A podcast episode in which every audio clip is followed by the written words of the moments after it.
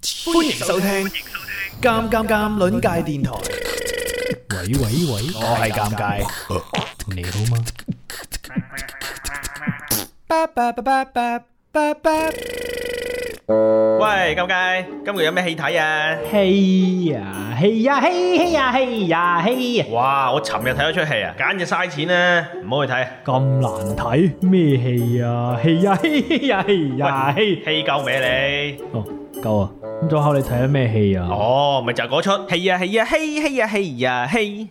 哦，過濾爛片，為你慳錢，尷尬。早考電影考鑑賞每月一至兩期，唔會劇透你，Dạ. 入群有驚喜。期期送戲飛啊！哇，會唔會太押韻 à. 啊？最緊要勁啊嘛。嘿呀嘿呀嘿嘿呀嘿呀嘿，嘿嘿呀嘿呀嘿呀嘿，電影考鑑賞，電影考鑑賞，影考鑑賞電影考鑑賞。累未啊？搞掂。耶！版頭都唔記得放咗喺邊啊！翻嚟啦，翻嚟啦！各位有冇掛住我哋啊？雖然聽唔到你哋嘅回答，但我默認係有嘅。耶！對上一次直播呢，已經數唔清係幾多個年紀之前啊， 佢哋世紀之前啊。咁啊，大家最近都 feel 到啦，好多嘢都回暖。今日嘅天氣都回暖喎，喺呢個星期六嘅下午呢，我哋外邊嘅工程亦都回暖啊，聽到咗好多誒轉頭喺度哼呢啲鋼鐵嘅聲音。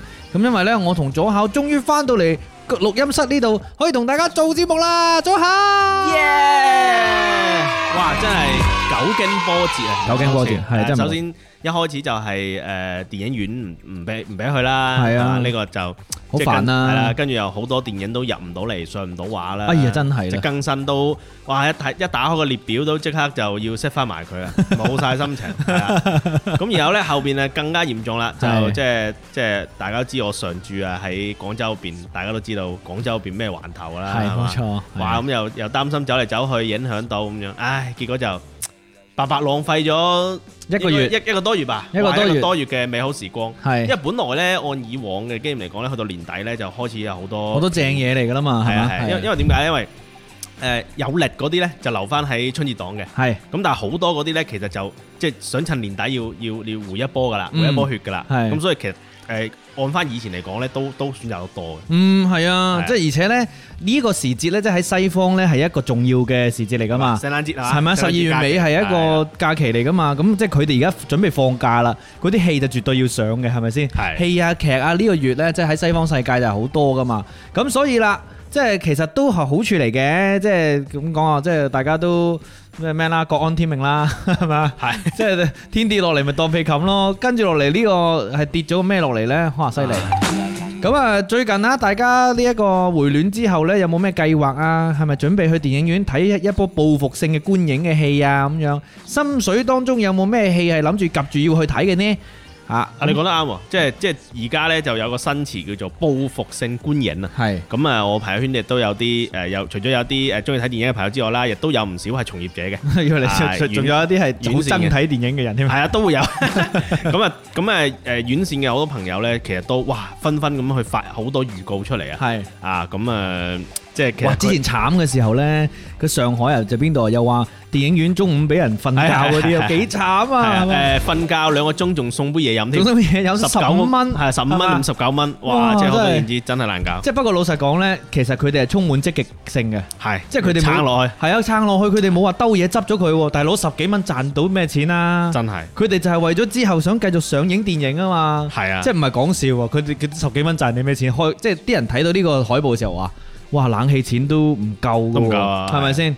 即係如果你你你點知啫？一定瞓滿晒㗎啦 咩？係咪先？三個人嚟瞓覺，收得你四廿五蚊開冷氣。如果有一個打鼻鼾就搞搞唔 掂，肯定投訴。仲要俾杯嘢你飲，係咪先？咁所以呢，即係啲誒誒電影業嘅嘅同誒同僚們都好好犀利㗎啦，係係嘛？好值得鼓掌啊！佢哋咁樣咁咁其實最近咧又唔係話冇冇新年影上嘅，係即都係有最尾嘅我自己都睇咗兩部嘅，係係啦，誒、誒都係喺誒電影院睇嘅，誒、係一部就係呢、個誒、名偵探柯南啊，卡通片係呢、個卡通片，第二部又係喎，係第二部係呢、個誒、航海王啊，係即係有啲翻譯叫做海賊王啦嚇，都歡呼下我哋先我哋啦按正經翻譯航海王係啦。但而家呢個係官方翻譯嚟嘅，係 啦，航海航王海王係係係啦，航海王咁啊呢兩部我都係其實入咗戲院睇嘅，但係真係好慘淡。係誒，我以呢個航海王呢個為例啦，誒、我當時選嘅已經係誒夜晚，可能大概八點鐘嘅嘅嗰個詞，其實已經算係即係下班時間比較熱門啊。同埋其實會有小朋友睇嘅嗰個時係啊，段嚟噶嘛，冇人嘅，冇人嘅。冇人嘅，我兩兩個人包場。咁你估計係個冇人係因為出戲本身啦，定係大家都仲未敢出嚟呢？我個人覺得偏向後者，未敢出嚟係，啊，大家會有啲擔心話喺而家呢個啱啱做咗神雕大俠啊係嘛，啊，好啱啱怕楊過，開放嘅時候 出嚟會有一定嘅風險。係啱嘅。咁所以就啊，我感覺喂，好似放開咗，但又環境未係馬上扭轉到過嚟。大家觀望當中咯。係啊，咁啊，其實誒科學防控啊，咪咪而家唔講防控噶啦，係啊而家講科學防護啦，防疫係啦。 防護咁大家戴好口罩咧，咁又唔係打茄輪噶嘛，冇乜事，你唔會同個陌生人打茄輪 噶嘛，戴住口罩攞嚟打機輪嘅，都可以，都可以，咁自己風險自己擔啦。 左考誒誒，柏峰話左考確定係兩個人包場，咁咪點啊？唔係有啲人喺後邊打機輪睇唔到。係啊， 佢匿喺下邊瞓喺個地嗰度啊。咁呢啲我哋唔關我哋事啊，係咪先？係有啲工作人員要處理嘅問題啊，係咪係先？打茄輪呢啲。咁所以就係咯，即係經過呢兩步之後呢，就我覺得叫做點啊，預預熱一下先啦。係即係最重磅嘅話，肯定係我哋接住要講嘅呢一個即啦。啊係老實講咧，商業片咧好多時候都係會吸引啲嘅。係，係即係點冇解錯定標係商業片咧？因為近期仲有好多唔同嘅片喺度上映嘅，嗯要係上映嘅係咪？係咁當然有一啲商業片都未落畫嘅咁樣，但係只不過呢個咁長嘅時間呢，大家該睇嘅都睇啦，有興趣都睇晒啦嗯咁樣。咁、所以混埋混埋一段時間，係咪報復式觀影呢？我又問下而家入咗嚟嘅朋友啦，係啊你哋一定會去睇戲噶啦，但係幾時去呢？即係下個禮拜去啊，再下個禮拜去啊，定係即係新年檔先去呢？好啊！歡迎大家入到嚟啊！我哋已經個幾月未有做啦，上一期係講緊咩我都忘記啦。上上一一期期講飯氣攻心，係啦係啦。係啊，飯氣攻心已經係十月尾係咪啊？上一期好似係講榜嘅，哦，係係係，係我飯氣攻心之後仲講得一場嘅，講數榜嘅，係啦係啦，講呢個票房榜嘅，嗯，係啦，，係咯，嗰嗰場你諗下，嗰場已經係前夕啊！ 前即係寒冬前夕啊咁係樣。係咁啊，希望跟住落嚟就逐漸回暖啦，同我哋所有嘅生活啊、工作啊、所有行業都可以回暖啦，祝福大家耶！好啦，Alan 咧就話後邊嗰兩個咧係十九個九個嚟瞓 覺。你你嗰場包場係名偵探柯南係嘛？誒航海王啊，航海王係啦係啦哦，冇理由啊！柯南都仲有幾個人一齊睇嘅，係咯，航海王應該都幾 hit 㗎。係係柯南幾多人睇？係係 Alan 話等我老婆翻嚟呢，再一齊睇。咁啊，哦，去咗方艙做嘢就未翻嚟。啊哦，哇，辛苦注喎。意安全注意係安全注意安全。係。於於如呢就話講真，我都係遇到感興趣嘅先去睇，當然嗯係咪先？呢呢個係任何嘅大前提啦，都我覺係得啊，冇冇咩人有任務去睇嘅係 咪？又又唔係公家單位，又唔係小學生要組織觀影。好啊，感興趣嘅不如我哋都講下好嘛？好啊好啊。嗱，我哋都快快入正題啦，我嗯哋都好期待呢個電影行業可以即係唔係應該講院線行業啊？係可以俾翻我哋一個好正面嘅一個一個誒現象，就係、大家盤滿缽滿咁樣坐喺坐喺 唔係盤滿缽滿啦，係滿誒呢一個叫咩全院滿座，即係我其實距離唔遠嘅。我睇《飯氣攻心》嘅時候都係百分之八十㗎，係好開心嗰陣時，哇！真係幾又唔講諷刺嘅，但係有啲懷念，即 係都只不過係兩個月之前。係幾開心攞住回暖啦，哎呀咁樣，不過唔緊要啊，跟住落嚟會繼續嘅。講下我哋跟住落嚟有啲咩戲上映可以俾大家揀下，有冇興趣啊？可以嘅，咁呢，而家誒之前呢，其實除咗呢個誒頭先講嗰兩部卡通片之外呢，其係實都有幾部電影有上嘅，嗯，包括之前有朋友提到嘅嗰部墮誒墮落啊，啊，即係呢部墮落就係、呃誒，亦、都有啲朋友其實會喺誒線上已經係睇過呢部電影啦，啊，講兩個女仔去冒險嘅，咁我自己都睇咗嘅，誒、呃其實幾幾有意思嘅呢部電影，呢出我都睇咗係，嘛？即係呢係出啊，我覺得係驚悚片當中，我覺得係誒好打動到我嘅，嗯因為我唔知唔記得之前有冇喺考鑑賞講過咧，好似嗯好似未有嚇。係即係呢出戲呢，佢冇神冇鬼啦，冇殺人啦。係佢完全就係意外片嚟嘅，即係比如嗰啲登山意外啊、航海意外嘅嗰種類型啊。嗯但係呢，佢呢個呢，就係兩個女仔爬上咗一座高塔上邊，然之後發現落唔翻嚟，而且嗰座高塔係好似係千尺高塔咁上下啦咁嗯冇錯樣。冇錯，哇！最勁嘅就係佢全實景拍攝嘅喎，左考，嗯即係佢係誒當然佢有啲技巧啦，但係佢係全實景拍攝嘅。係佢哋喺山頂搭咗一個咁樣嘅塔呢，過百米啦，兩個女仔都係攀爬高手嚟嘅，嗯就全實景喺上邊做，哇！所以嗰個真實感啊，好過正，係即係嚇死我！我真係以為哇，如果真 係哇好恐怖，因為我好驚高嘅， 係哦， 係啊，我就覺得嗰個臨場感好好好強啊！係個代入感係好好高嘅，對我嚟講好我覺高得啊，即係似係你發惡夢會夢到嘅嗰種場景係啊。冇錯冇錯。係啊，同埋佢誒最後即係睇過朋友咧，跟住最後嗰個反轉咧，係哦，真係我覺得嗯係我即係睇到嘅反轉裏邊算係幾有意思嘅，幾有意思。係啦，即係佢唔複雜，啊係唔燒腦，但係咧，誒咁噶原來，誒又有 OK 喎，即係感覺佢都心思都唔錯啊！哦係即係佢冇解決，即係因為 佢其實可以好簡單解決個問題嘅，係即係編劇可以好簡單解決咗個局㗎啦。係但係佢玩多一嘢，你就覺得啊幾過係癮啦喎！就會變成係一部普通嘅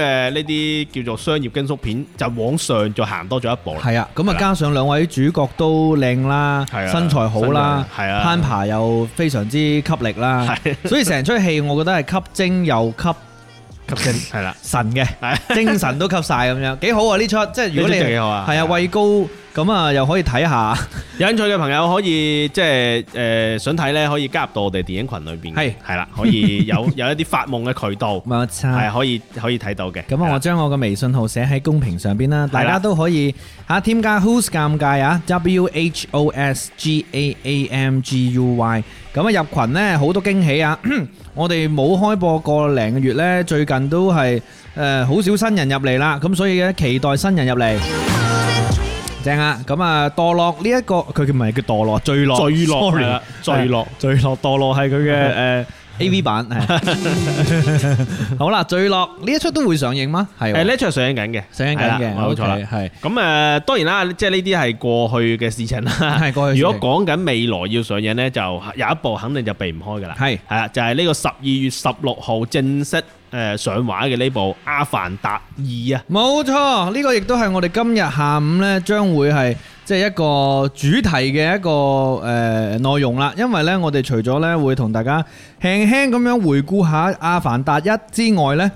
當然同大家講下呢個《阿凡達二》有啲咩值得睇嘅地方啦，因為老實講咁多個片當中呢，我哋兩個都好有私心嘅。係呢出片的確呢係有啲噱頭嘅，嗯即係我哋都唔好唔好吹噓佢，因為我哋已經用晒所有嘅力量吹噓誒凡氣攻心啦， 成日再吹唔得掂，所以我哋都係要保持一個串串地嘅態度呢，係睇下佢有啲咩係咪真係咁勁啊？卡梅隆個個都讚係嘛？即冇錯係我哋之前睇到院度呢喺群嗰度分享啊，話外媒呢就好多截圖就話讚到咧呢一個啊天上有地下唔無，係咯，講到好似唔睇咧，好似當年錯失咗誒啊呢一個誒鐵達鐵達尼尼號號咁咁樣樣，係啊。鐵達尼號嗰個 low pad 咁樣係嘛？都冇哇！你唔係話冇睇到咁樣 咁樣嘅感覺，即係即係我哋都要帶，我哋要串串地，我哋要挑戰下，係係咪冇睇錯下佢有啲咩龍溜真係咁值得睇？大家嘅印象又係如何呢？仲記唔記得第一集呢？有誒對第二集呢呢一個期待值去到邊度呢？開始之前呢，問大家一個問題先，大家有冇聽到我哋外邊嘅嗰啲電轉聲？如果太嘈呢，可以話俾我哋聽喎。我哋啲咪呢應該就冇收得咁闊嘅，雖然我哋現場呢就覺得好嘈，係但係聽直播我唔知會唔會都會覺得好嘈啊！如果你哋聽到外邊喋喋喋喋喋嗰啲聲呢，話聲俾我哋聽，好冇？雖然我哋都做唔到太多。係啊啦，呢個戲院搭緊。 係啦，已經喺度搞緊。小朋弟呢就話海賊同南柯南之間呢揀咗柯南嘅，兩部角色更新太多啊！柯南入邊嘅勉強跟得上，咩意思啊？即即係係啲哦即係相當於係係誒，即係如果冇跟開個動畫或者漫畫更更新嘅話咧，啊其實對啲人物角色好多，其實我都係咁樣嘅。係因為柯南咧，我自己啊即係偶爾都有睇睇開啦係，劇場版咁。但係咧，柯南嗰啲人基本上都係嗰啲人，係即係你嚟嚟去去都係早嗰班啊階段嗰班人，即係都係啲犯人換住啫嘛， 即係唔 會有唔會話主角換一換。係但係海賊咧，可能真係太多角色啦，咁啊係正派反派太多角色。的而且確，所以就我自己都係睇到有啲，我即係除咗識路飛同埋佢身邊嗰兩三個人之外咧，嗯其他人我都唔識嘅。係咁啊誒呢一個於於如呢就話恐高呢好有代入感啊，去到嗰個電影入邊係啊呢出戲真係的而且係咁樣。喂，咁啊啱先我哋分享咗呢一個其他嘅戲啦，其實呢，喺我哋誒未有開直播嘅呢一個月以嚟呢，大家屈穩坐家中呢，我哋都依然收到影評嘅，係即係其實各位係好吸力嘅。真咁啊嘅呢度呢，特別要表揚小龍女啦，小龍女唔單止係一個熱血嘅戲迷之外呢，亦都係一位熱心嘅聽眾，因為呢，佢經常都係好熱心咁樣投稿一啲分享過嚟嘅。呢一個就好好啊，即係發揮到大家即係各位即係叫夢伴嘅誒。呃誒好功能啊，就係、一齊分享一啲心得啊嘛，係嘛？佢分享嘅呢就係呢一個掃黑行動嘅，咁、哦不如 我俾掃左黑行動考幫我哋分享出嚟啊，好嘛？好啊，掃黑動行動。誒呢部係咪誒好多中老嗰出啊嘛，係嘛？孟達係咪最後一一部？哦哦，嗰出上線嘅哦阿達哥最後一部係咪啊？好似印象係唔係咁啊！我都講埋先啦。咁小龍女呢，佢意思呢就係掃黑行動呢，有吳孟達啦、曾志偉啦、張智霖啦，同埋幾個香港老戲骨嘅。嗯咁佢係因為呢幾個人就先去睇。咁佢話呢，但係呢就個配音一出嚟呢，就成個電影院都各種嗌嗌聲啦啊，嚇，因為所有人呢都係粵語配音，包括呢個曾志偉同埋誒哦張張智霖。就係嗰個喺網上盛傳嗰、個。誒嗱，你放心啦，蘇老闆， 即係嗰個配配曾志偉要用翻嗰個御用喎係嘛？啊！佢話呢，就誒，即係所有嘅香港演員呢，配嘅粵語呢，都唔係本人配嘅，係同埋佢話。係。曾志偉嘅配音好似米奇老嗱，鼠就係咯，即係我之前睇過啲片段 話，即係我唔知係唔係啊，係即係有啲人話哇，誒誒誒電視台味好濃啊，我就唔提邊個電視台啦，大家知道咩意思啦，係 嘛？電視台嗰啲配音味好濃啊，跟住有一個片段就係、 放心啦，蘇老闆，做生意係有啲風險嘅，係 即係咁樣嘅聲喎，咁樣我我 睇到我我以為惡搞㗎，咁真係米奇係嚟喎，喎。米奇老鼠嚟喎，哦係，OK。佢話張智霖咧原聲咧僅僅係得兩句英文嘅啫，係咁啊劇情平平無奇啦，咁都係掃黑嗰啲啦，咁樣係嘛？係咁啊佢話即係睇到一半就想走啦哎，呀哇好失望啊真係咁樣。可惜可惜啊，唉，咁即係咁樣聽落嚟咧，我都大概估到係啲咩咩料噶 啦嚇。即係你諗下呢幾年係嘛咩掃毒、掃掃黑掃黑、掃 地，乜即係基本上乜都掃過啦。唉，咁最話俾你知掃地行動一定揾邊個啊？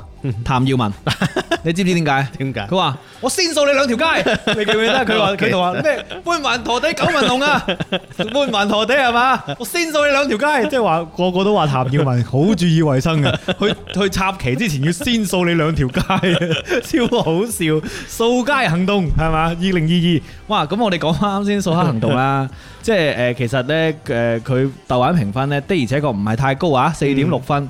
咁啊，佢當中嘅有一啲。誒演員咧就有秦海璐啊，秦海璐啊係啊周周一一圍圍係啊，咁啊仲有張智霖啦、黃敬松啦係，同埋曾志偉嘅。係，仲有梁偉都有份喎。嗯，咁啊仲有達哥，咁啊黃信同邵兵，咁啊呢一出戲咁我我同左考都冇睇嘅，咁啊但係就多謝小龍女嘅呢一個留言分享啦，係嘛？係。咁啊誒踴躍咁樣鼓誒呢個呼籲啊，大家都可以投稿分享你哋睇戲嘅一啲經驗嘅，因為呢，我哋個節目嘅宗旨就係過濾爛片，為你慳錢。冇錯，所以咧，小龍女幫我哋做咗呢一步啦，係咁啊多謝你都慳咗啲錢 噶啦。譚耀文，譚耀文先生， 希望掃街行動，我先掃你兩條 街，唉，搬雲頭 地。柏峰話幾時有掃黃行動？晚晚都有。 掃咗啲黃牌啊，係。哇，琴晚好精彩喎！哇，琴晚真係好精彩。哇，琴 晚琴晚我係做完嘢，啊係咪咪？琴晚我睇完 show，sorry。啊，睇 睇完 show 翻去就睇十二碼啦嘛，係差唔多，即係得，唔係其實亦未到嘅。跟住哇，我真係叫叫到屋企人都醒咗喎。係啊跟住我都估唔到咧，後面嗰場我頂唔順啦，冇睇係阿根廷。下邊嗰場我睇咗，哇，真係卡牌大師，哇！哇哦我今朝快十先啊幾張黃牌，係我今朝 先人均人手 一張，真係掃黃行動真係掃橫動。啊所以我今朝即係掃晒阿阿裁阿阿主裁嘅手入邊嘅嗰啲黃牌。係啦，我今朝先睇翻集錦嘅，都好刺激，好精彩啊！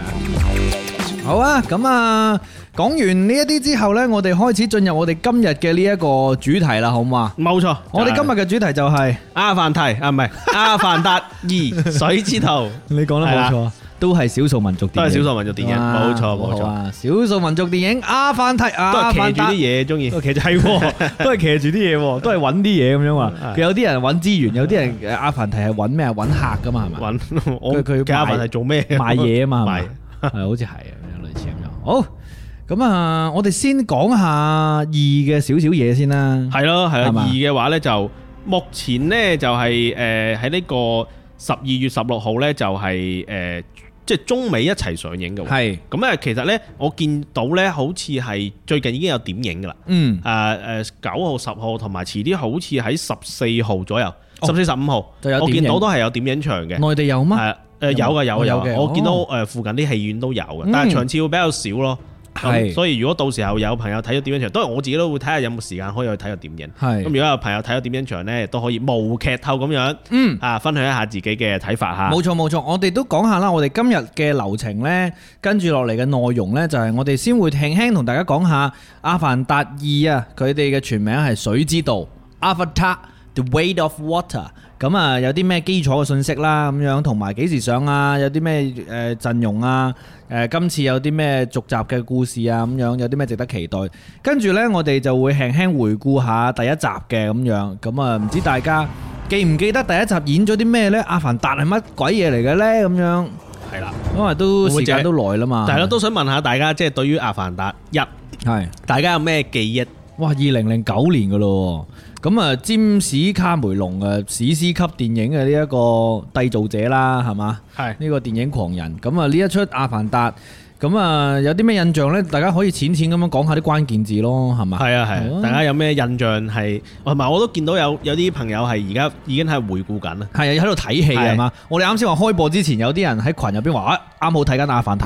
係 啦，冇錯。係啊，咁啊誒呢個成碟青蛙過大海，我同你嘅睇法一樣嘅，係就係睇過一已經唔記得咗，好正。常喎，大佬十幾年我喎，唯一記得就係佢兩條尾整埋之後哦會就會通電。係啦，會通電嘅，係啦會有啱先啲反應出現嘅，同埋啲反應係，啦拍風咧都話乜乜雜交咁樣，嗰啲唔叫雜交，佢哋叫連結 connection 係 嘛。我好記得嗰句土話嘅，係咩咧就叫做 c h a h a d u 呢個係個咩納威人納威語啊係納威語啊啊，Navi 啊！喂，你哋唔好睇少嗰個 Navi 喎。誒，因為好多國外嘅科幻片呢，佢哋都會將嗰個語言系統呢，係即係即係係一個通，即係係講得通嘅。哦佢哋唔係亂講嘅，即係譬如誒誒 Star Trek 啊，即係嗰個係星際迷星際迷航航啊，係入邊嗰啲語言都係係成系統嘅，係啊即係嘅佢係一個語言嚟嘅，當然係發明出嚟㗎啦。冰與火都係啦，係係冇錯啊冇錯，係《冰與火之歌》都係發，因為佢哋佢哋用翻誒誒呃啲語言學家嗰啲幫助咧，係可以做到一套呃一套一自己嘅語言嘅冇錯冇錯，跟住咧，《阿凡達》嘅呢個納威語咧，當時卡梅隆咧，佢佢都係揾咗一啲專家幫佢設計咗呢一套納威語嘅，嗯，所以 Chahilu 係真㗎就。 係呢除非我記錯 啦嚇，係但差唔多咯。咁啊，我都記得呢個嘅，即係同啲馬啊，同啲誒龍啊，可以係交流嗰條邊可以個連嘅，連住啊，即係 USB 咯，真係啊係都係邊啊嘛，係嘛就？係邊佢係真係邊喎，真係邊喎。係啊！我哋又係叫稱嗰啲為邊噶嘛。咁佢哋邊度高級啲喎？佢哋馬邊啊、龍邊嗰啲咁樣係啦。 咁啊誒，柏峰咧就話誒、身體障礙人士嘅呢個自我價值實現咁樣啊，呢、個講講下笑啦係嘛？啊咁啊呢個我都記得嘅，因為佢係一個退役老兵啊係嘛？即係係啊第一集嘅男主角。係啊，第一集咧，佢主要係個主角咧，其實佢係一個誒、呃有殘疾嘅退役老兵嚟嘅。冇錯冇錯，係啦，咁當時咧就娶咗個哥哥添嘅，哦係啊係係啊，啦，咁佢嘅哥哥咧本身就係呢個阿凡達計劃計劃裏邊嘅挑選者係啦挑挑選者嚟嘅。咁誒、呃本身咧就係、個故事背景咧就係喺未來世界咧就即係有啲賽博朋克感覺嘅未來世界啦，就嗯人類嘅資源就枯竭啦，嗯咁就急需去外星揾一啲新嘅能源，係，咁就釘上咗納威人住嘅呢個星球。嗯咁因為佢裏邊咧有啲礦石啊，聽講誒係有啲礦石浮油礦嗯就好勁嘅，咁於是咧佢哋就想去外星開採採礦採礦係啊，咁然後咧結果咧就啲納，但係咧採礦嘅過程當中咧就破壞嗰啲納威人自嘅居住環境嗯啊，咁你可以想象成為有啲似以前就係登陸美洲，係歐洲人登陸美洲搶佔印第安人嘅嘅黃資金，源咁樣係啦係，咁嘅咁嘅背景，咁但係咧納威人就於是又唔肯啦，係嘛，嗯咁啊反抗，嗯咁啊即係咁啊人發類生就咗一啲事啦。係啦，人類就扮演呢、個即係拆城管拆遷組織啦，係係啦，咁於仲是要就仲要潛入人哋嗰個部族入邊添。係啦，咁係啦於是咧就兩伙人咧就發生咗啲鞋平，咁呢冇錯個主角咧就誒、呃一開始係代表人類嘅，係咁後邊咧又又有啲有啲峰回路有啲峰回路轉係啦，啊嚇又無間道啦，係 跟住仲有愛回家啦，咁係啦，係咁又咁就係成成成部電影大概係講咗一個咁樣嘅故事，啊冇錯。我哋等陣再同大家咧，慢慢咁樣去多啲講啊，因為即係呢個關於第一集嘅呢個回顧。咁啊，呢一個除咗啱先誒提到一啲關鍵字啦，其實你哋都都冇講到最大嗰個樣嘢嘅，就係嗰個阿凡達嗰個阿凡達本身 啊，就係佢哋係一個咩嚟噶嘛？即係嗰個誒藍色嘅巨人啊嘛，係係嘛？藍巨人嚟噶嘛藍？ 然之後咧，佢哋仲要係誒唔着衫啦。嗯身體上邊有啲斑紋啦，係係啦啦，跟住係啦仲有啲咩唔同啊？就係呢個誒運動能力好強啦，運動力好強啦，誒係啦兩，兩隻眼好眼距好大大好啦，大啦，嗯係塊面好長啦，好似女王的誒棋局啊，嗰個叫咩名啊？ 即係誒誒係後翼棄兵。係後裔起兵，後翼棄兵係女主角咁樣嘅 係個啦樣，係啦，咁啊仲有世界樹，哦係係啊，啦柏峰講世界同樹埋會有好多誒奇形古怪嘅生物嘅生物，啦係係外啦，星生物，係啊，咁啊係一個好有異世界特色嘅一個星球，嗯因為佢有啲浮游喺天上嘅陸地嘅。中一屆咯，係啊係啊係啊，張家界啊係喎，黐線真係張家界嚟嘅喎，哇好正，係咯，完全就係啦。係啦，咁啊，呢呢啲元素都好正啊！當時誒啱先啊，邊個講啊？誒啊啊小朋弟講啊，佢話。二零零九年《阿凡達一》嘅時候，仲係讀緊小學都睇唔到啊，淨係記得呢第一部係三 D，係啊係啊係。哦係哦係第一 sorry，部嘅係第一部嘅第一三部 D 三 D 戲，電影係啦，冇錯哦啦，係啊，哦係啦卡梅隆都總係做呢啲技術革新者啊，係咪？係，啊，因為佢當時咧就用三 D 拍咧，就係用咗五億美元去係，製作發行嘅。咁誒，當時被稱為電影史上面最昂貴嘅作品。嗯，咁亦都誒、呃受到肯定嘅，就攞咗誒第八十二屆奧斯卡最佳攝影啦、嗯最佳視覺效果啦，同埋最佳藝術指導嘅。嗯，係啦，係啊，呢出戲哇，如果咁樣講呢，其實好大嘅一個印象，其實係三 D 呢件事嘅，嗯，係一個技術嘅革新咯。即係嗰陣時你先知道，即係你一你一入去睇嘅，可能即係一入去三 D 呢一個認知就係最靚嘅嗰一個技術啦。嗯跟跟住落嚟出現咗好多假三 D，假三即係嗰啲後期三 D 嗰啲呢。喂，而家好多假三 D，真啊係啊係即係拍嘅時候唔係三 D 嘅，係。後期強變三 D 嗰啲咁然後樣，你戴唔戴眼鏡其實冇乜區別 嘅，即係蒙啲同黑係黑啲同埋蒙啲。係啊，即係你一嚟就係最靚嘅嗰個嗰個作品啊，咁樣後邊係有啲落差嘅。咁但係基本上三 D 就變成咗一件一件好常見嘅事喺跟住落嚟嘅電影嘅一啲即係收費嘅項目當中。係啊，係嘛同埋我覺得阿阿 Alan 你都講得好啱，就係因為有咗呢部電影，嗯其實先令到 3D 屏更加普 及，係係同埋 IMAX 屏更加普及。嗯因為誒以前呢，其實係冇，即係因為冇呢啲電影啊，嗯所以好多電影院都唔會搞呢啲。但係呢，呢部電影係引進咗之後呢，你記唔記得嗰陣時好多都係用呢個嚟做噱頭？係啊，全全全市全市第一個唯係啦，係啊 IMAX 屏。喂，而家都仲係㗎。誒，琴日院度先同我講話，喂，東莞啊有。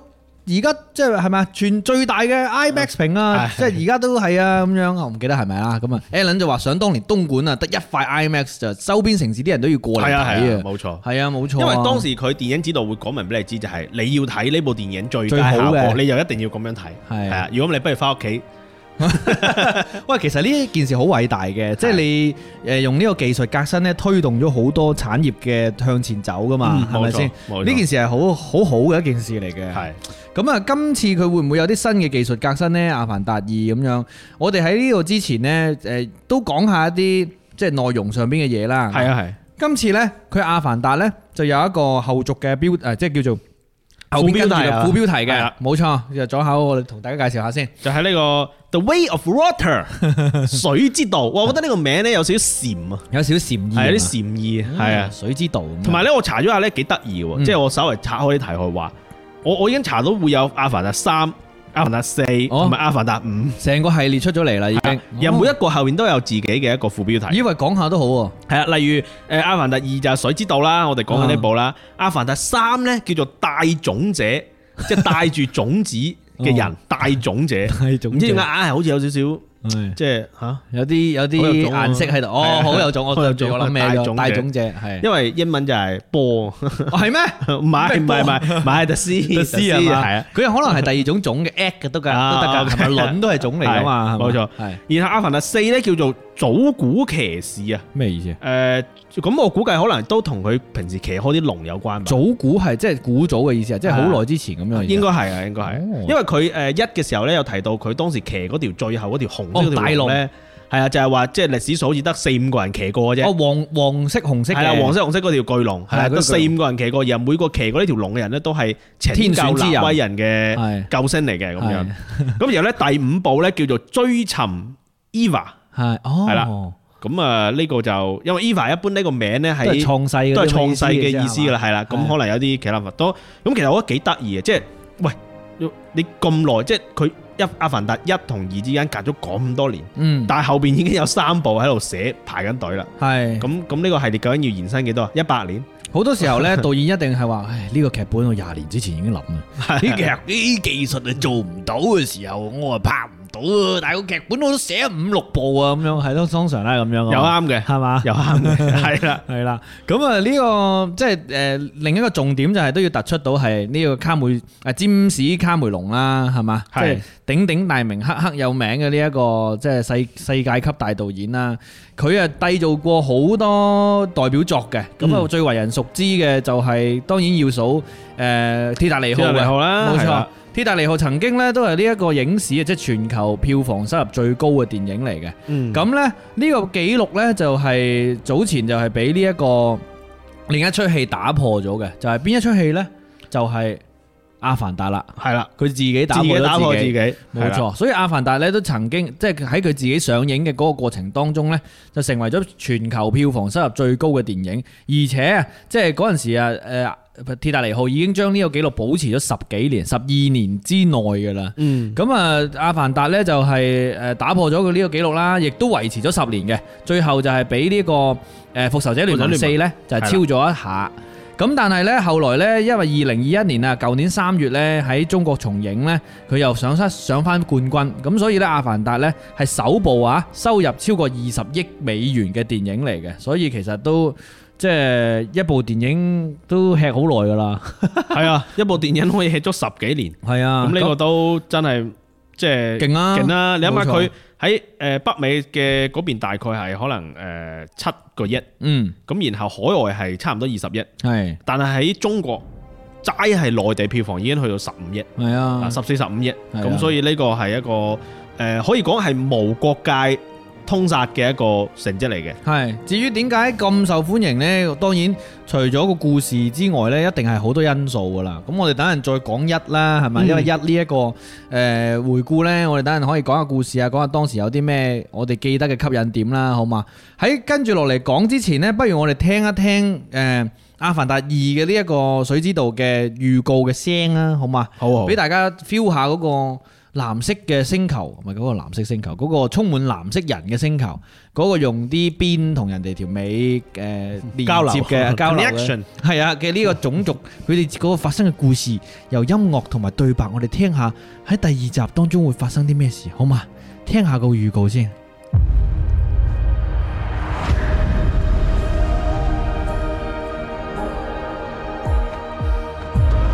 Why do you come to us? I just want to keep my family safe.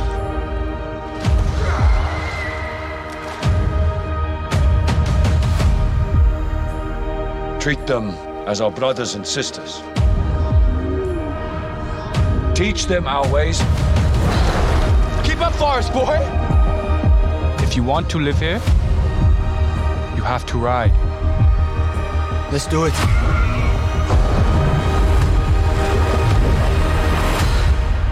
Just breathe. Breathe.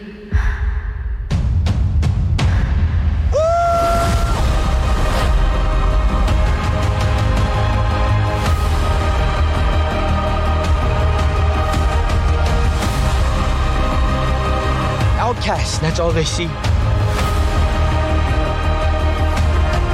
I see.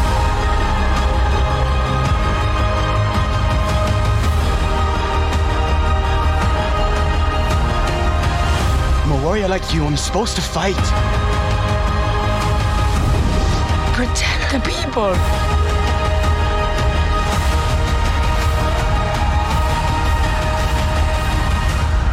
Let's get it done.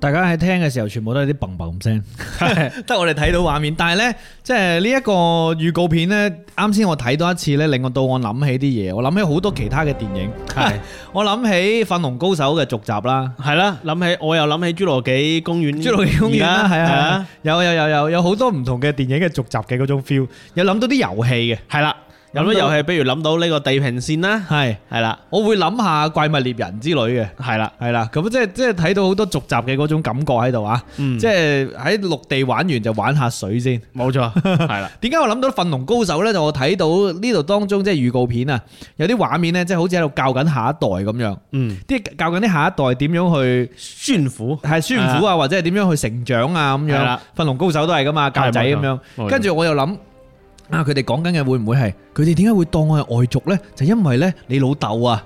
你老豆都係外族外族嚟嚟嘅你老豆係人嚟噶， 你老豆係人類變成呢個星球嘅嗰啲納威族噶，因為佢老豆係咩啊嘛？我唔知有冇老豆同呢個隻仔嘅角色啊，因為我我應該有，因為我睇佢故事簡介呢，係係講話係十幾年之後，嗯就其實誒當時嘅呢個男主角誒佢已經落地生根啊嗯落地生根啦，係已經生咗幾個小朋友啦，咁樣，哦，明白，所以我睇呢個直覺都冇錯嘅，所以所以係咯，可能就係佢佢佢就咩啊，即係俾嗱，即係喺同一個祠堂嘅。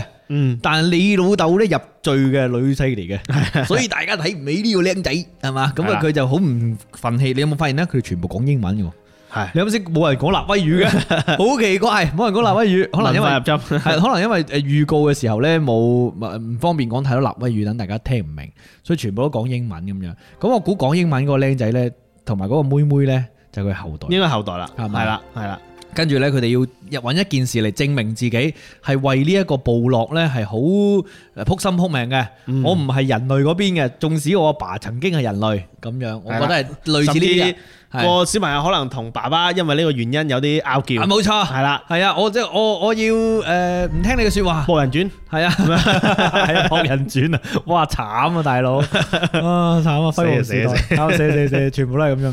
不過老實講呢，阿凡達嘅，我覺得佢精彩嘅嘢係咪其實從來都唔在於個故事有幾咁絕或者有幾咁勁呢？嗯即係其實佢好多其他嘢都已經夠晒吸引力嘅，係，即係好似我哋頭先講翻一咁啦，我哋稍微盤點一下，都發覺佢有好多係好 hit 嘅商業元素係。喺裏面啦。譬如話誒、有好多異世界嘅琳琅滿目嘅一啲設定啦，係係嘛，啊係啊，有異世界生物啦，生物啊異世界星球啦，環境啊、植物啊，係啊仲有嗰種美術啊，係啊，跟住誒異世界嘅文化係，啊有零零九年已經搞穿越啦，係係喎，嘛？即係佢佢係算係嗰種兩個世界之間不斷咁樣來回嗰種穿係越，啊係啊，冇異錯世界穿越，異世界越。穿越係啊，咁然後呢，就雖然話係誒嗰啲即係本土本土文化嘢喎，但係佢有好多機甲啦，係係係，係啊嗰啲咩空中運輸機啊、即係戰鬥機啊咁樣。就係原始民族同現代科技戰爭科技嘅呢個對抗係嘛？係啦，即係好有呢一種穿越嘅誒誒嘅感覺啦咁樣。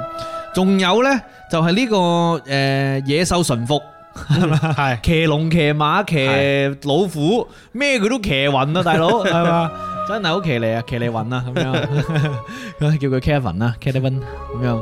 仲有啲咩元素啊？仲有誒、呃、愛情嘅元素，愛情元素啦，係啊咁然後部部落元即素係啦。佢佢係咩？屌絲逆襲噶嘛啊係？屌絲日集，因為佢本身係一個可能喺人類世界當中作用不大嘅，就係一個殘疾嘅人，係即係退役老兵。係啦佢佢唔係退役，佢佢大佬係退役老兵。佢但係係啦，佢係一個即係隻腳有啲，哦，有佢啲佢都係受有啲傷㗎，受咗傷，係係萎縮咗。係啦，然之後咧，佢就因為進入咗呢個世界咧，從此打開咗一個即係新新大門新大陸係係啦，咯，好似好似發一場夢咁樣，但係佢又唔想醒啊，嗯佢最後就選擇留喺個夢嗰度啊嘛，係係咯，咁啊呢一個，我覺得我覺得好多好多元素都本身係好吸係啊引嘅，所以你諗下，即係技術方面能夠有一個咁嘅革新之餘，嗯佢又可以將咁多元素塞入一個故事裏邊，係然後呢個故事咧又唔會令你覺得，即係我唔可以話佢個故事有幾好，啊但係最起碼佢唔差，係。咁我覺得其實已經係一件幾厲害嘅事情。冇錯啊，冇錯啊。咁啊，大家對一嘅最深嘅印象喺邊啲地方呢？可以打字同我哋分享下。嗯，柏峰話卡梅隆再活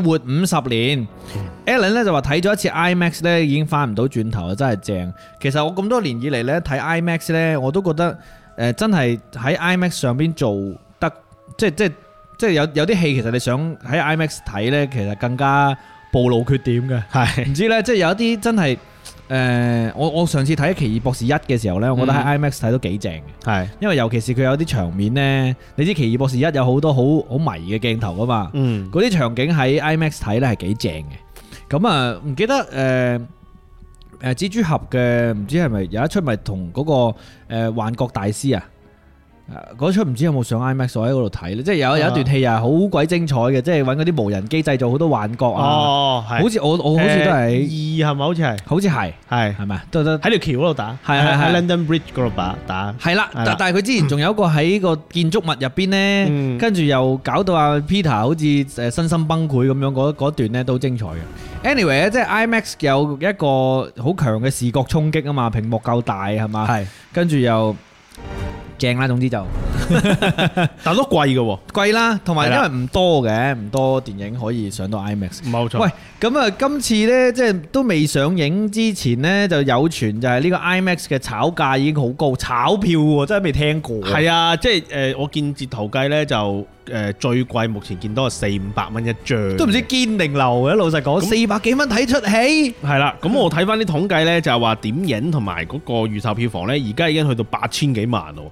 咁哦啊唔平錯喎平均票價其實都去到成九十一蚊張咪，先？八千幾萬係國內嘅預售嗎？國內哦，哇，係啦係啦係啦，哦，OK，佢係去到十月九號嘅，係咁啊，啊已經去到呢個數啦。咁然後呢，上海、深圳同埋海口呢，係點影票價最高嘅，係上海就誇張啦，成百五蚊一張。哦，係啦，，咁啊，比如以我哋最近嘅廣州為例啦，廣州呢就九十七蚊一張咁樣嘅，都都我九啊幾蚊都仲可以接受，係啦。然後佢都講明嘅，就呢個統計裏邊呢 IMAX 票房呢係佔咗超過一半嘅，即係有四千差唔多八百萬嗯，係 IMAX 票房。IMAX 呢平均都要去到一百三十八蚊一張咁樣，咁啱先講九啊幾蚊嗰個都係咪 IMAX 嘅？可能就唔平均係，價可能就唔係 IMAX 同平，即係平同同嗰啲平時嗰啲誒普通嘅誒，即係即係屏幕影廳一齊嗯平分噶啦。哦，咁都幾得。意嘅，咁大家就會話哇三四百蚊張。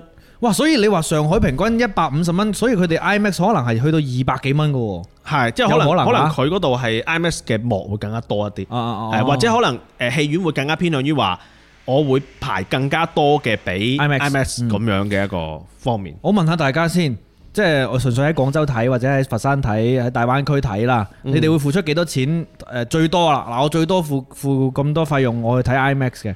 俾我呢，我覺得真係一即係百五蚊樓下，嗯，呢、個分兩檔，一百蚊呢，呃誒一百蚊樓下呢，我一定唔諗噶啦，冇問題嘅。 係，百一百至百五呢，我就誒諗諗啦。 啱啱先？但係你話超過二百，我真係好難接受。係，即係 即係去到咩程度要二百蚊睇張飛？大佬睇十分魔二百零蚊，最貴都係三百八啫，係喂，嘛？但係你可以同佢互動喎。呢部喂你你呢部俾三四百蚊啊，卡梅隆係佢都唔會喺出嚟啊係唔嘛會喺你隔離同你講嘅喎。你你啊講得啱啊！所以我唔知大家啦，即係可能我比較窮 啦，可能大家話切近四百幾蚊啫嘛，係嘛？係啊去去啦，一餐早餐錢啫。係啊！我兩個月冇底氣啊，四百幾蚊分翻落嚟，兩個月一百一百蚊一個月係嘛，冇問題啦咁樣。柏峰話錢包厚度決定我接受程度，咁就係問你咯，你而家錢包有幾厚嘛？係啊係啊係咪先？你呢？左考我嘅話可能同你差唔多。係係啊，即係一百蚊一百蚊樓下咧就冇乜問題嘅，因為咧好即係叫做好耐都唔會睇一部咁嘅類型嘅 嘅係電影，咁梗係睇啲好啲啊。但係你話誒二三百蚊咁樣就，喂真係你有冇啲附加值嘅嘢先係嘛？比如話喂真係影係有幾隻藍色嘅人，服務員都 OK 啊，係嘛？行入嚟用挪威語問我你要唔要可樂啊咁樣 ，OK 嘅。得佢佢咧，系啦，或者喂喂，你話喂卡梅隆行嚟現場同我黐筋稍微講一千下唔得啦咁樣係大佬咁我 OK 嘅，即係係附有附加值我先可以接受到咯。但係你話冇附加值咧就不過附加值你即係唔係講緊嗰啲炮谷送幾包嗰啲喎，係即係可能嗱，其實有好多方法嘅。譬如有紀念票嗰啲都都算係一種嘅，嗯係係係即係雖然大家而家唔係話好睇重紙質嘅嘢，嗯，咁我但係嗰啲都算係一啲有我可以晒命啦，係啊，即係嘛即 係你一係你就夠快或者夠特別啫，係嘛？咁但係而家純粹係炒價嘅話呢，兩三百蚊啊，四百蚊啊，我覺得都係有啲我唔知係噱頭嘅成分定係點樣啦，即係大家變咗討論呢件事嘅啫咁樣。我唔知大家實際遇到嘅情況。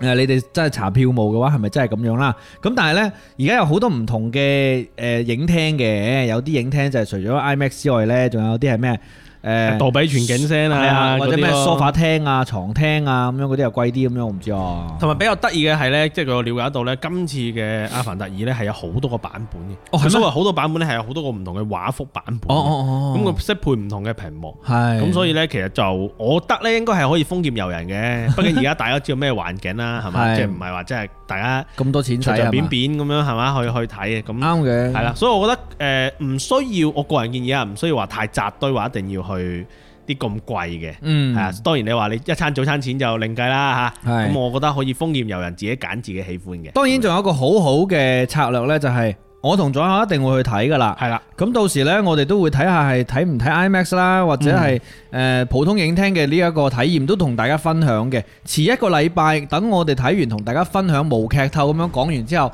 你哋再去決定呢，好安全好 safe 咁。 OK 嘅冇錯啊！大係家啦只要關注我哋節目就 OK 啦。嗯，冇錯冇錯，咁啊，講下第二集嘅呢一個陣容啦，好唔好啊？好啊因為咧呢一個雖然我唔知大家認唔認得啲人啊，因為全部都變咗特技，但係呢，始終呢，第一集嘅男女主角呢依然喺翻度嘅。咁啊，男主角呢，呢、個薩姆沃辛頓啊，即係呢一個諸神之路啊嘅嗰個誒嗰、個男主角啦，係嘛嗯？咁佢佢有好多好多嘅戲啊，咁啊，但係我自己最記得最多嘅就係《諸神之戰》《諸神之路》，《終結者》佢有拍過喎，但係呢一個《阿凡達一》嘅時候呢，佢就係呢一個誒誒、呃雙腿有殘疾，然之後呢就進入異世界呢，成為藍色巨人嘅呢一個男仔啦，啊呢、嗯個男人呢、個中佬啊咁樣。係咁啊，佢都係作為《阿凡達二》啊《水之道》嘅男主角嘅，女主角大家就應該更加熟悉啲嘅，係咪咁講啊？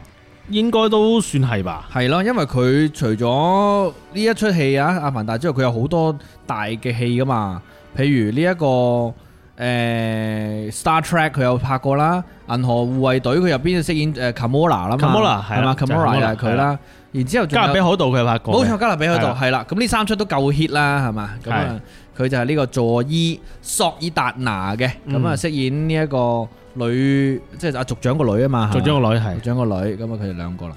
咁啊主演方面呢，仲有其他嘅，就譬如話第一集嘅呢一個誒嗰個誒著迷彩背心嘅嗰個誒將軍啊，係咪啊？係嗰個唔知大家有冇印象呢？因為即係佢駕駛住一個機甲上呢。交係嘛？嗯係啊，嗰、個好有型噶嘛，佢個機甲係誒、呃你坐喺入邊呢，你點喐嗰個機甲嘅嘅手就點樣喐，有啲似外骨骼嘅呢個裝甲咁樣。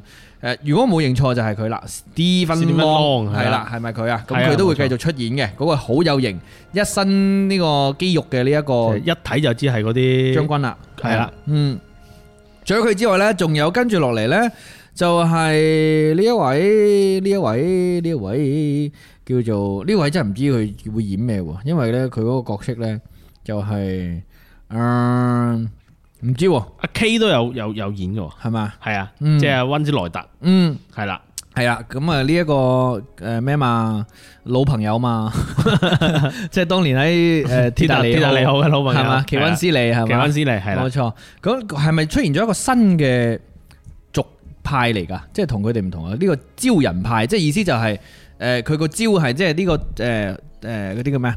誒、即係礁石嗰個招啊嘛，會唔即會係講水水族人啊水上水上嘅呢一搞個人納威族，即係佢哋納威族，但係喺喺樹上住嘅，即係呢個世界樹嘅嗰嗰一批人嚟嘅。係啦而呢個招人族呢，就係同啲海床啊。呢、個誒嗰啲叫咩啊海 馬誒作伴嘅呢一個啦，咁啊阿招人族咧嘅首領就係我啱先講讀唔出名嗰個阿阿 Cliff 啊，阿 Cliff 呢個人咁樣，咁啊因為第一集冇出現過嘅，咁啊所以你會出現咗好多嗰啲新角色啦，就係、招人族嘅一啲誒、呃即係角色啦，咁所以今次除咗立威之外呢，仲有其他嘅部落呢，就係同佢哋應該係發生一啲互動嘅故事嘅，咁所以有好多新嘅角色喺呢個預告片當中都睇到好多新面孔啊，唔認得嘅人啦，係嘛？係，同埋都仲見到一啲類似人類嘅勢力。係咁啊，到時會唔會係即係三方三三國演義係。啊、四國大戰、三六方國大大戰 封相咁樣咧？哇！啲正喎，因為其實人類嘅嗰、個誒、呃、陣容當中，啱先 Steve 啊 Long 啦，Stephen Long 啦，就係呢個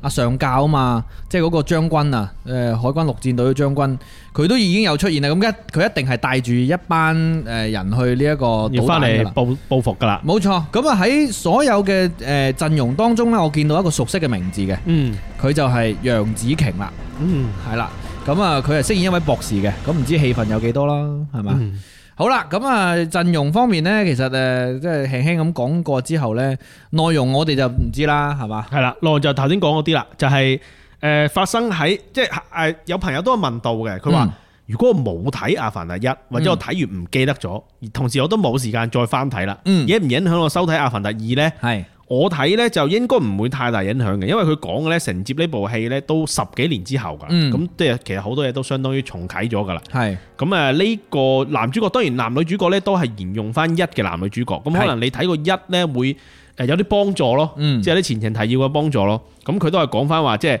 誒佢哋喺嗰個納威星球上面其實已經係安居樂業噶啦。嗯，咁但係呢，某一日呢，突然間發現呢，就出咗一啲刑事嘅嘅問題嘅，即係有有啲人係係瓜咗嚇，係唔知點解瓜咗。係，咁誒佢憑藉直覺呢，就覺得有又有染仔入咗嚟啦。嗯，系啦，咁一係佢自己做染仔啦，咁係二咧就係佢發現有染仔入咗嚟啦，即係令到佢覺得，即係嗰啲族人就覺得，喂，你嘢嚟嘅 啲嘢，搞掂先好啊，大佬。係咪你又你又諗住反水啊吓？係啊，係開始一個信任危機。嗯有可能，咁所以咧，我覺得應該咧就唔影響嘅，即係你冇睇過一或者唔記得一，咁嗯但係當然我覺得有了解啊，肯定更好啦。係咁啊！我睇到呢，就有一啲即係叫做資料上邊呢，就喺陣容表上邊呢留低一啲小彩蛋嘅。不過呢個係一個未知啊，即係究竟係彩蛋啦、定係傳言呢？嗯，就係講緊喺陣容當中有一啲名字係有機會出現，或者係誒謠傳。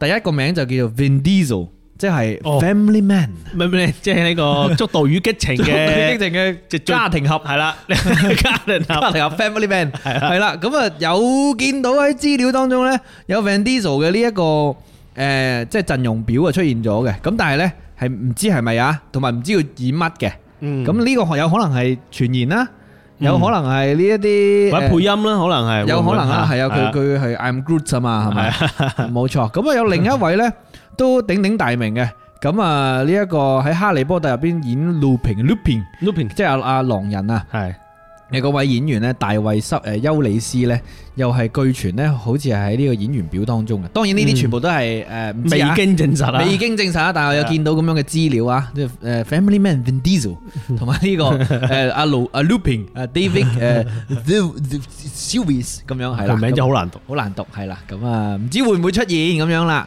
咁啊呢一個極盡誒噱頭同炒作啦。好啦，陣容方面又講一講啦，然之後呢一個卡梅隆又講一講啦。阿凡達二有冇啲咩技術嘅革新呢？呢一方面要唔要提一提啊？誒，可我覺得可以提一提，係係啦。阿凡達二有啲咩技術革新呢？你有冇了解過啊？誒、左校呢方誒面，，因為而家咧就未睇到太多呢方面嘅報導，嗯，係啦，因為而家睇到好即係查到計下，大部分咧都係關於一嘅技術革新，係，係啦。咁二嘅呢方面咧，因為誒、呃可能佢未正得上畫，所以就變咗誒未係好好多資料，但係都會有一啲花絮可以講下嘅，嗯，即係誒佢嘅呢個續集咧，其實係喺新西蘭嗰邊去去拍嘅。嗯，咁樣，同埋呢，誒、卡梅隆呢，雖然佢好中意誒科技嘅效果，但係其實佢都會好注重實景嘅拍攝，嗯，所以例如佢都會，譬如話為咗實現呢、個誒呢啲叢林生活啦，佢佢就專登帶咗主創呢去咗亞馬遜森林去，即係去生活去去去生活去去感受咁樣嘅。係，係啦，咁呢，佢而且呢，誒、卡梅隆好類似呢種級別嘅導演嘅話呢，其實佢哋好多時候，比如話拍誒《呃阿凡達二》嘅時候呢，其實已經係會將一啲攝影機進行特殊嘅改制嘅，嗯，係啦、咁要符合翻導演嘅拍攝要求，定制化嘅呢、個呢、個拍攝要求咁樣。嗯咁所以呢，就係、而且呢，今次呢會有好多係一啲水下嘅表演啊，嗯，咁、所以呢，其實佢就誒、整咗個九十萬加侖嘅。係嘅水箱，係就專門係拍呢呢個水下嘅。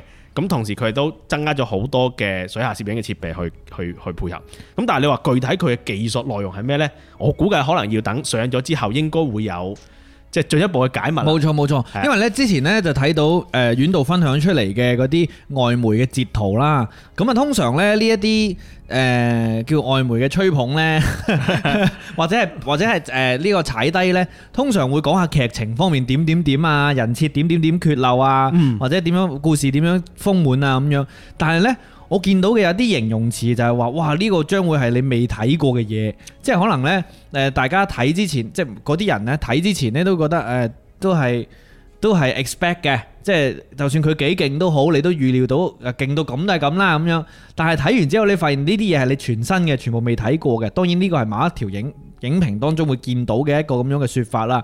我就心入邊喺度諗，即係有啲咩嘢係。誒你就算劇情飛天都好啦，係你唔會有呢啲評論噶嘛，冇錯即係冇話哇前所未有，因為冇可能啦，你所有劇情都拍過晒噶啦，嗯呢個世界上，除非有啲好勁嘅技術，或係啦者有啲好唔知點樣嘅想像力，嗯，比如攞比如攞眼三 D，我我完全唔使戴眼鏡，我都感受到你嗰個係啊，如果你咁 3D 你嘅咁你冇嘢講啦，絕對係係勁到不 不得了啦。即係所以咧，我就會有呢一個咁樣嘅誒迷思啦。係咪今次又喺技術上有啲咩突破呢？或者佢係想像力有啲咩誒突破呢？咁樣嗯咁誒承接住啱先左考講喎，因為卡梅隆呢，佢本身係一個誒技術鑽研上邊都好有誒好好有。誒心思嘅一個人嚟嘅，技術控啊，冇錯，佢係好中意潛水嘅卡梅隆。之前佢有一個成就，唔知大家有冇聽過，就係、佢本身自己中意潛水啦，係中意深海潛水啦。咁啊，佢拍《鐵達尼號》嘅時候，你就知佢幾中意拍海噶啦。嗯，佢唔單止拍電影嘅時候拍海，佢仲呢，即係喺咁多年啊，即係從九九七年開始就係拍沉船，因為佢嗰陣時拍沉船已經中意拍水噶啦。佢有專門嘅紀錄片冇去錯拍佢嘅，係啊，拍勁耐啊嘅，即係呢個佢玩水呢一方面啊。所以喺二零二一二年嘅時候，我唔知大家有冇印象，佢就就整咗一部叫做《深海挑戰者號》係啊嘛啦，一。部潛艇，係啊，嗰部潛艇好勁嘅，因為佢當時係做咗一個記錄呢，就係用咗兩個鐘深潛十一公里啊，馬勒亞納啊啊啊馬里馬里亞亞納納，海溝，即係馬里亞納海溝係全球最深嘅嗰條溝嚟噶嘛。而且佢自己坐喺嗰部艇船入邊喎，係啊，呢個先係最最癲噶嘛，即係載人呃誒潛水艇呢個深海挑戰者號兩個鐘頭潛十一公里，垂直下落去喎，咁啊喺海底留咗三個鐘。嗰陣嗰陣時啊，係人類嘅呢、個誒、第二次抵達馬里海納誒馬里亞納海溝誒最底處嘅，嗯即係人類史上第二次啫。咁亦都係即係第一個啊人啊、嗯人類獨獨自落到去嘅。係咁所以誒卡梅隆對於潛水啊、拍水下啊，其實係佢自己絕對有一啲有啲體會、有有啲啲心得啦，心得係啦係咪先？係啦係啦而且佢絕對係中意，哇！大佬下潛十一公里喎，死嘅喎，大佬。係咪因為拍嘅都係好中意呢啲嚇，沉船潛 水，今次又水之道，直接連個名都係加埋啦。係啦，係啦咁啊，可我覺得呢一方面可能係可能係帶俾驚喜嘅其中一個誒、呃渠道， 嗯其中一個方向，即係中意拍水，而且選點喺新西蘭呢，一定係拍靚嘢嗰啲噶啦。好靚嘅自然風光嗰啲㗎啊啦，係啊，即係啦靚嘅沙灘啊，靚嘅礁石啊咁樣。咁當然再加埋啲異世界嘅設定，佢可以整到啲咩獨特嘅生態呢？因為生態呢件事都係《阿凡達一》嘅時候好強嘅一個誒、呃焦點嚟嘅。佢喺納威族嘅呢個設計當中，佢唔單止好細微咁樣設計一套語言俾人啦，嗯佢個、生態其實佢有考究嘅，即係譬如嗰啲動物。嗯佢係誒唔單止個外觀形態係點樣，成個生活習性其實佢要同呢個星球匹配噶嘛。係即係譬如譬如話呢個星球嘅重力、環境、顏色，導致到佢呢個生物進化成咩顏色，隻眼有幾大，或者三隻眼嘅係咩原因？我我嗰陣時睇咩呢？睇誒、呃特效化妝師大對決啊！啊佢講特效化妝師其實唔單止係一個即係化妝咁簡單，其實佢對於呢個生物嘅設計呢，唔係僅僅係特效化妝嚟嘅，嗯係佢個設計合唔合乎佢生存嘅環境。即係唔可以亂嚟嘅。係唔可以亂嚟嘅，啊譬如你呢個地方重力好低嘅，嗯啲嘢會大隻啲啊。嗯咁點解會進化到三隻腳出嚟呢？一定佢有個原因嘅，嗯即係唔係為咗怪而怪嘅。咁所以佢嗰嗰陣時點解阿凡達嘅嗰個世界咁吸引呢？就係佢個生態其實係設計得好好細微，同埋好值得大家去玩味嘅。我記得我嗰陣時仲玩一個遊戲呢，就係阿凡達嘅。咁我覺得非常之投入，雖然個遊戲好好好垃圾啦，但係你玩得好投入就係佢個世界設計得好吸引咯。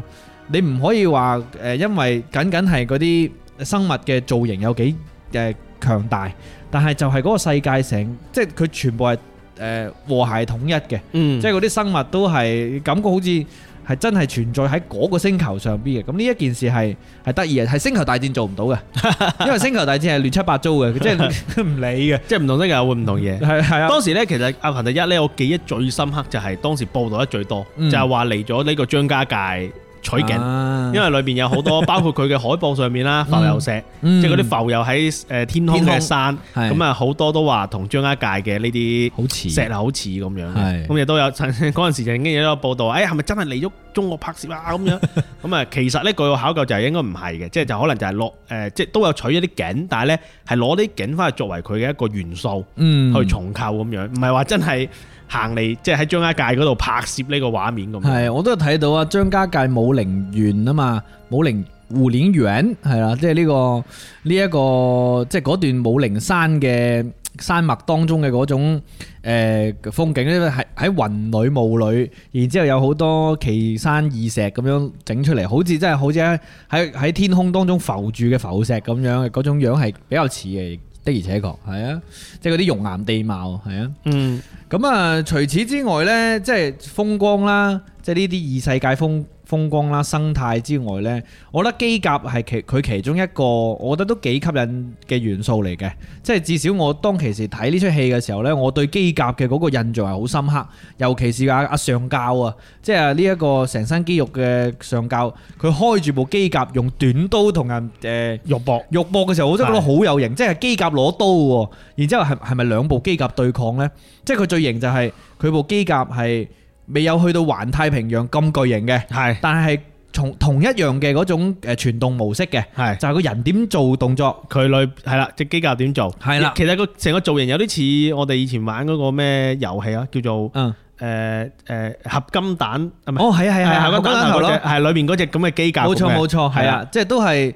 誒、即係即係即係可能誒四誒五六米高咁大低嘅啫，跟住人係坐喺正中間，跟住個傳動動傳動裝置就係你點喐佢點喐係嘛？ 係即係機械機械式嘅， 係啊即係係冷峻嘅工業風嘅，唔 係唔係電子嘢嚟嘅，即係唔係高大嗰種啦，唔係高大嗰係種嘅，唔係高 科技嘅，但係反而我覺得呢種係係好唔知咧，好吸引我幾嘅，真嘅。同埋我我覺得除咗機甲之外咧，佢裏邊有好多飛行器啊，嗯，我又覺得係好正嘅。咁咁啊，佢佢個佢有運輸啦，有戰鬥噶啦，有有各種嘅飛行器。嗯咁對應翻立威人嗰邊咧，又係有唔同嘅坐騎咧，我即係係即坐騎係我就覺得即係幾幾有意思，即係可以一一匹配翻去對應翻咁樣。冇錯，你有飛龍，我有我呢一有個飛艇，係有飛 艇係嘛？你有地面嘅機甲，我有嗰啲騎嘅嗰啲誒炮啊嘛，係嘛？嗯，都好有型啊！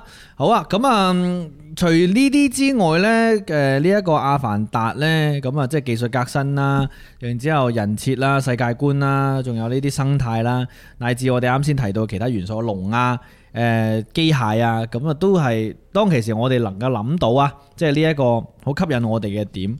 咁啊，除此之外，仲有啲咩嘢可以同大家分享嘅呢？我覺得好似都係咪差唔多啦？其實都差唔多啦，因為即係我哋誒攞到嘅《阿凡達二》嘅資料咧，其實就唔算好多，同埋即使我哋我覺得攞到都唔適合講太多，嗯，即係都係適合話大家去費吹捧啊嘛。去 睇，睇完之後再去評估係評價係啦，可能會好一啲。即係其實而家個感覺有啲似，喂，準備有一件熱鬧嘢去發生啦，唔係啦好理佢好醜先。總之大家湊個熱鬧先啦，係嘛？即係全球有可能成為一個熱點嘅。咁耐冇睇戲，去湊個熱鬧都抵啊！我諗下全誒對上一次呢啊，種嘅全球湊點熱鬧就要去到復仇者聯啊盟都係啊，都似係係嘛係係嘛嘛？冇冇啦之之後就冇冇再有呢啲點啦，因為從票房嚟講，誒《復仇者聯盟四：終極終局之戰》就係打破翻《阿凡達》嘅嗰個全球票房榜冠軍啊嘛。係啦冇錯。係啊咁今次呢，《阿凡達二》呢，嗱票房打唔打破我未知，但係嗯片長就打破咗先嘅，係係因為誒《復仇者聯盟四》呢個片長一百八十一分鐘，咁係， 《阿凡達二》嘅片長呢，去到一百九十分鐘嘅。哇三個幾即係鐘頭三個幾鐘頭，咁所以咧，大家記得帶個大啲嘅水樽入 入去啦，係嘛？滿住入，滿住出啊嚇。即係 本身唔使唔咁勁話，互相傳呃閱係咯。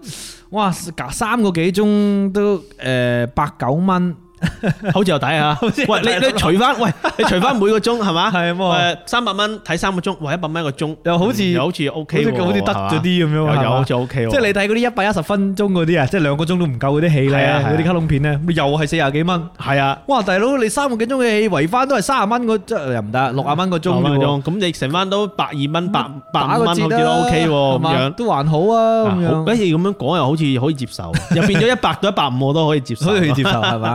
啊，好嘢！《阿凡達二》，大家有幾大嘅興趣去睇呢？咁啊，想大家可以留下言啦，或者係回放嘅評論都可以話俾我哋聽。當然入群係最好嘅，因為呢第一手資訊同埋我哋啲先行者啊，係啦，冇無劇透咁樣應該喺。有好多朋友會提前去睇下。一定會啊！一定會係啊玩有啲爭先黨啊，咁啊會去誒品嚐下呢啲爭先啊。最我哋個群有嗰樣嘢係好獨，即係好好珍貴嘅，係就係大家都安守本分，誒遵守規則，唔好劇透。冇錯。咁呢一點係好緊要，因為我同左口都係嗰種唔中意劇透嘅人嚟嗯，嘅，係所以我哋嚴加把關嘅。係啦，仲有另一樣嘢呢，就係呼籲大家唔好涉評啦，係嘅係嘛？即係好興奮誒、還一件事可以理解。係啦，係啦發呢一個朋友圈一件事，即係我覺得極限啊，就可以拍個 logo 嘅。嗯，即係我拍 logo 其實嚴格意義上都係都係唔得嘅俾嘅，都係唔啱係嘅。啦，但我覺得去到咁即係即係啊，真係太興奮啦，冇辦法啦。忍唔住啦。忍唔住啦，即係啊呢個極限啦。其他真係唔好唔好亂拍。誒，你拍咗，我一定會誒屏蔽嘅。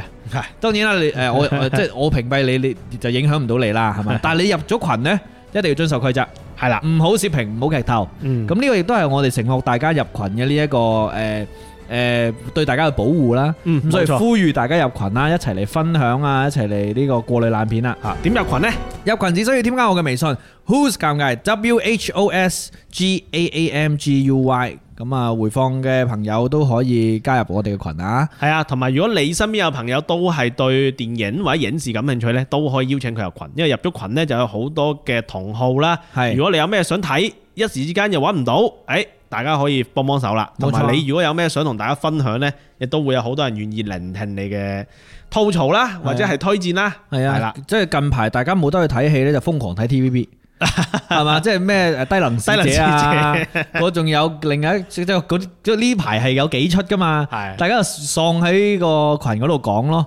我我自己冇睇，但係你有睇有冇啊？得能時有冇睇？我睇低能使者，係你之前睇咗呃誒？你之前睇過出邊誒我啫？我睇咗《美麗戰美麗戰場，我 係葉念心係 係咪？啊，送飯電影。冇錯，你哋之前都都討論得好歡樂。係啊係啊咁的而且確呢一年係多咗討論嘅。多討論。誒，我發覺其實誒慢慢誒有有啲落 TVB 有啲啊好翻嘅，係好翻啲，有係真係好翻啲嘅。係啦。即即係係老實講，鬧又好，評論又好，至少有人睇。最起碼有嘢出到先。係啊，即係因為我當時咧，其實好擔心，因為 TVB 就後邊發現咧，佢好多時候會喺翻大陸買劇翻去播，係咁我覺得唔其實唔係健康嘅唔太多係一個好嘅環境啦。即係唔係話唔可以買你優秀嘅，肯定可以啦，因為內地都有唔少優秀嘅當然誒劇產出。咁但係我覺得本身長期你嚟講，自己嘅優勢唔應該丟丟棄噶嘛，係、嗯啊，咁我而家慢慢都睇翻都 OK 嘅，雖然啊啊我哋好多嘢去評評判啦，劇情演技嗰啲，但最起碼你有人做緊呢樣嘢先，係啊拍緊我有得睇，同埋我覺得而家產量好似都 OK，係喎。遲啲係咪做一部《我和僵屍》？ 哇！呢部我就真係萬眾期待啦。但係呢，老實講，呢啲呢就係絕對係最吃力不討好嘅工作嚟嘅。嗯即係你人哋心目中嘅經典呢，你點拍都一定俾人鬧就。但係你夠姜拍，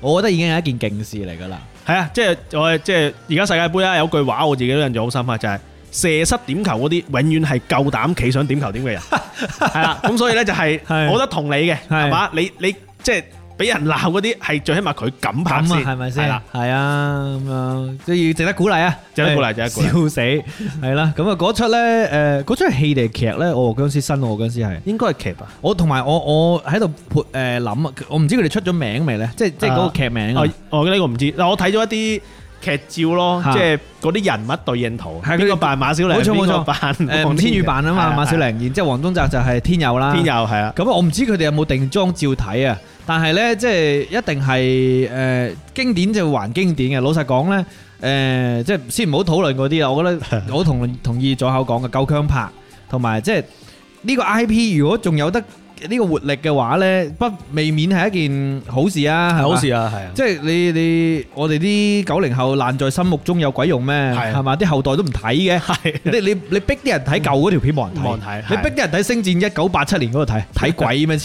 筋？你但係你衰佢新嗰啲人拍一衰，但係起碼都仲拍 緊，係係咪啊？，咁《我和僵屍有約會》係我心目中經典 IP 啦，係係咪啊？我我唯一一個要求啫，希望佢用翻嗰首 歌，哦希望冇冇遇到誒 Sam 哥嘅呢一個九啊九萬問 題，喂，哇真係你唔係話真係有啲難度啊，係嘛？即係個話版權仲喺亞視，我唔知啦，我唔知係喺邊度啦唔，知喺邊度因為啊亞？視都已經係嘛，係亞視仲喺度啊！亞視仲喺度，但係嗰係個版權佢幾經易主之後仲喺唔喺咧？唔知會唔會掉高咧？係咪？係啊係啊，好難講。咁同埋你喂，而家唱翻嗰首歌，即係大家都會有個考慮啊嘛，係仲仲仲 hit 唔啱 hit 唔啱咧聽咧咁咁樣。但係我我建議咧，其實而家香港有咁多叻嘅創作人，係咪可以稍微改一改佢，改改係佢啊符合翻而家啲啲 beat 係咁啊？但係首歌嘅韻咧就唔好唔好丟，冇錯，係啦冇係啊錯。我覺得可以試下。所以我就喺度諗佢個名會會唔會改，一定改噶啦。但係點改咧？譬如話，我和新僵屍有個約會 我。新歌或者我和僵屍有個新嘅約會， 係嘛？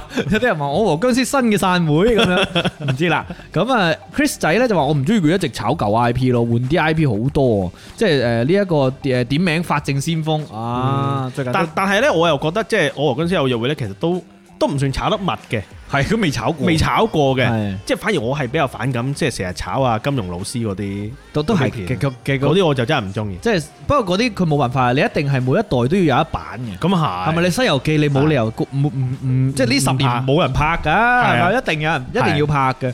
咁同埋即係即係呢啲係叫做咩啊？即係嗰啲神話傳說或者係嗰啲誒經典故事咧，就係嗰啲。誒就好，即係阿爸會同個仔講，個仔會同個仔講嗰啲咧，一定丟不了啊！而且嗰啲係有有有需求 嘛，係嘛？有文化底蘊嘅需求。你法證先鋒冇上上邊冇叫你拍嘅，係嘛？但係《西遊記》上邊會叫，喂係走咯啊！呢係啊呢呢個十年冇傳統名著。啊，傳統名字冇喎。咁發展先鋒都可以成為名著嘅。咁佢 加加把勁啊，要 係咯。我和新僵屍有個約會，新疆僵屍又佢， 新僵僵屍係啊，我和僵有個約會得噶。其實應該咧，因為舊版咧，即係陳十三咧，係咪嗯陳十三啊？即係啊導演啊編劇啊，邊嘅係？誒十三，我唔記得係咪姓陳，係嘛？我具體唔記得咯。即係佢好勁啊嘛，佢好超前嘅，佢佢寫嗰啲嘢係，我當其時寫到咁有咁多元素嘅，都係幾幾犀利嘅。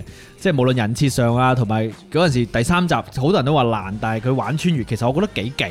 嗰嗰個年代已經好勁，你唔可以用而家嘅眼光去睇㗎嘛係啊係啊即係好係似我睇哇。黃日，你諗下，佢喺嗰個年代已經寫出穿越翻去秦朝，嗯現穿古係啊喎，幾犀利啊！而且我覺得佢最夠僵嘅就係第三集嘅，即係第三季嘅最後一集結局嘅時候啊，嗯佢仲玩嗰啲誒現實同虛，即係哦同埋劇劇中嘅嗰即係平衡世界。世界係我覺得呢個係一你當時一定冇人睇得明嘅。係即係一定俾人插爆佢，但係佢夠姜，而且後邊啲人又支持佢做呢件事。係因為美劇成日搞呢啲嘅，即係而家我我睇 Supernatural，嗯每季都有一集嘅，啊即係叫做誒將啲人設全部穿越翻去真實嘅角色自己，佢係哋又用翻。個劇入邊嘅設定，譬如話有隻怪，有隻魔怪咧，佢有咁嘅能力，令到你發一場夢嘅無限閱讀，係係你哋會變成一個新嘅身份咁樣。哇！喺嗰個時代係即係好好好超夠前僵啊，係咪？係所以我覺得你你個編編劇咧，都係誒呢一方面個挑戰都好大。就嗯係哦我和僵屍，你能不能夠超越佢嗰陣時？哇！咁有元素嘅呢啲嘅誒編劇啦，定係翻翻去 TVB 最叻嘅？誒回 家，即係一係無間道，一係我回家。嗱，其實我要求好低嘅係啫，即係真係嘅你有翻啲即係令我哦揾翻嗰陣時一下感覺我夠啦。嗯我要求唔高啊，即係我覺得喂，即係有陣時有啲嘢誒年代或者係嗰個創作環境底下，我覺得好難複製。係，但係你如果俾我有那麼一個 moment，我嗯感受翻我細個嘅時候追呢部劇嘅嗰種感 覺咧，我覺得已經已經夠啊。或或者你你叫啊你叫啊啊啊係啊啊邊個啊？吳千語誒誒誒，叫馬小玲行出嚟手係露下條腿都 OK 嘅，我都可以接受。 嗰個就係童年回 憶啊嘛。係啊， 可能去咗 TVB 佢就會瘋狂打歌 咯，即係好似越難越愛咁樣啊！唔係啩佢就瘋狂咁樣打原來我當天不懂得珍惜， 每一集都打一次， 慘啊慘啊慘啊！變咗瘋狂打歌。好啦，今日我哋誒個零鐘嘅時間呢，話短唔長，話長唔短啦， 咁啊同大家。誒、算係聚舊啦，吹下水啦，咁啊 講咗呢阿凡提嘅呢一個第一集嘅嘅回顧，第二集嘅呢個展望。咁啊，去到最後嗱，其實我哋今日都係誒、呃天花亂墜啦，都係各樣嘢吹下啦咁嗯樣。誒、呃絕對冇呢一個誒、呃鼓勵大家一定要睇呢出戲嘅成分嘅，其實都係嗰種湊熱鬧嘅嗰種心態啦。係即係你有興趣湊呢個熱鬧，咁咪去睇下咯。唔想湊呢個熱鬧，可以等我哋睇咗之後幫你過濾下。真係咁勁啦，真係咁劃時代，咁咪再睇下都唔緊，都唔都都誒唔急啊。因為呢啲咁樣，如果真係咁受歡迎，佢一定唔會誒誒咁快落畫，有排上啊，係咪先？我覺得應該佢得佢都會延長嗰個密謠，因為係嘛而家冇乜嘢播啦。係呢部佢肯定係每個戲院都谷行力去搞嘅。冇錯啊，咁所以到時呃呢個大家可以多多留意我哋嘅節目之餘呢，亦都可以入群去多多分享啦。咁啊，今日嘅時間呢，就接近尾聲啦，各位。好啦，咁啊，左考仲有冇最後要有啲咩補充咁啊？誒、呃我就睇咗一下未來上映嘅呢，就暫時嚟講，我個人期待可能都係得呢個《阿凡達》嘅呢部電影，但係唔緊要嘅，我覺得可能都會有其他嘅片係我哋可能一時之間冇注意到，係咁又好歡迎喺群裏邊嘅朋友，如果你呢段時間睇到其他嘅片呢，覺得係喂都唔錯喎，或者睇完之後，喂真係唔得喎咁樣，都歡迎你喺群度無劇透同我哋講講，或者係將你嘅影評私發俾我或者尷尬，咁我哋會喺下一期期嘅節目裏邊呢，同大家讀出。咁誒亦都希望即係疫情期間啦，即係大家注意安全，同埋亦都希望盡快散去呢啲嗯陰霾啊！冇錯我哋可以盡快睇多啲戲睇多啲戲或者戲院相見。係啦，好啦，咁啊，我哋下期再見啦，各位，拜拜，拜拜。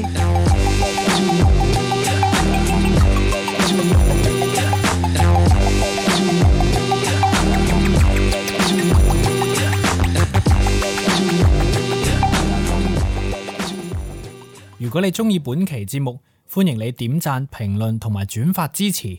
歡迎搜索 FM 五四九九八鑑論界電台，免費收聽直播節目。搜索微信 Who's 尷尬 W H O S G A A M G U Y 加入院友群。